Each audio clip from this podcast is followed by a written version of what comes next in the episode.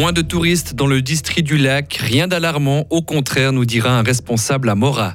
Au lendemain d'une attaque meurtrière dans une école, la Serbie est à nouveau endeuillée par une fusillade ce matin. Et puis, note plus joyeuse, nous finirons les pieds dans les copeaux en fin de journal. La saison des Girons a été lancée hier soir à Villa-Saint-Pierre. Un temps changeant pour ce vendredi, maximum 21 degrés. Demain samedi sera beau, 23 degrés. Et dimanche sera pluvieux avec 21 degrés. Vendredi 5 mai 2023, euh, Mehdi Piquant, bonjour. Bonjour à toutes et à tous.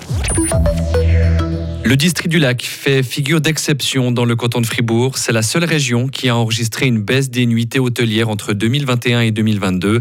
C'est ce qui ressort du bilan tenu mercredi par l'Union fribourgeoise du tourisme lors de ses assises annuelles. C'est moins 14% pour le lac, alors que certaines régions ont largement augmenté leur chiffre de fréquentation, plus 83% en Glane par exemple.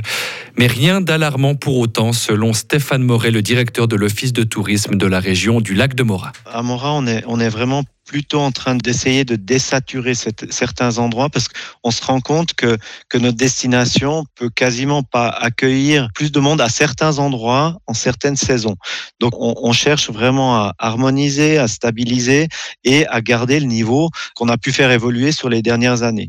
Et c'est vrai que le Covid nous a quand même beaucoup aidé au niveau touristique. Il y a des régions qui ont beaucoup souffert. La nôtre a moins souffert pendant les années Corona. Au, au contraire, il nous a, nous a donné euh, quelque part un coup de pouce où aujourd'hui on essaye de maintenir les bons chiffres qu'on a réussi à avoir pendant cette période.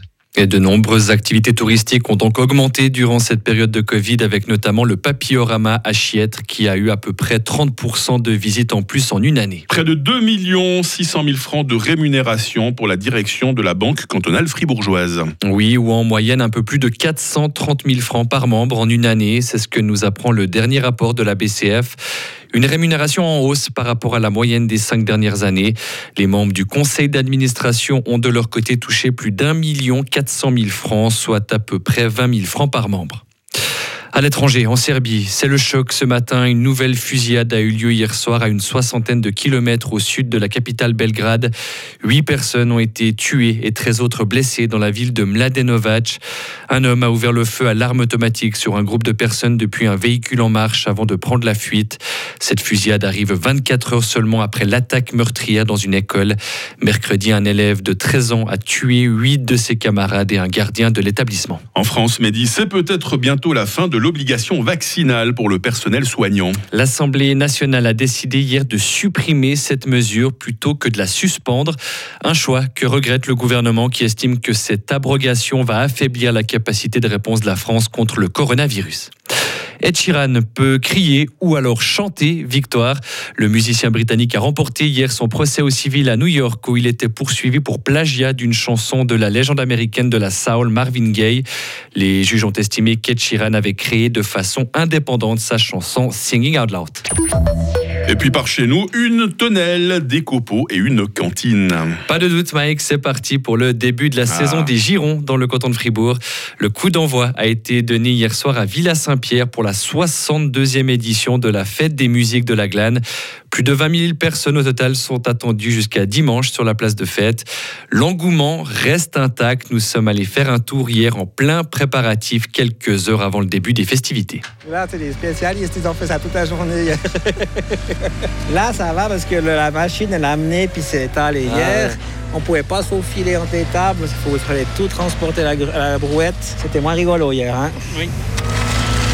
Quelques heures avant le début de la fête, les derniers bénévoles s'activaient hier pour étaler sur la place de fête les quelques 160 mètres cubes de copeaux. Tout ça sous l'œil avisé du président du comité d'organisation, Jacques Esseva. Ce qui m'impressionne, c'est cette construction.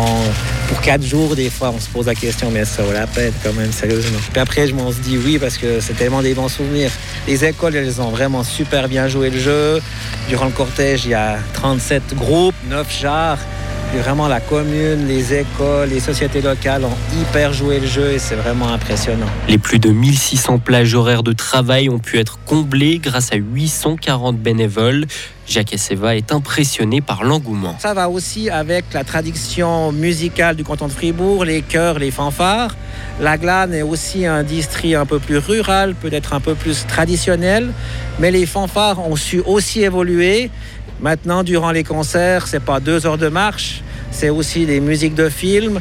Les jeunes sont aussi intéressés, les cadets se portent bien. Donc c'est un petit peu un compromis entre la tradition et aussi le moderne pour impliquer les jeunes. Et les organisateurs disposent d'un budget d'environ 650 000 francs. Cette fête des musiques de la glane se finira donc dimanche, notamment avec le grand cortège de l'après-midi. J'ai entendu dire qu'il y a quelques années, on voyait Mehdi dans tous les girons. C'est vrai cette histoire ou c'est des rumeurs Ou une légende urbaine Pas de commentaire. Joker, site de l'info à 7h30 avec vous Mehdi? Retrouvez toute l'info sur frappe et frappe.ch.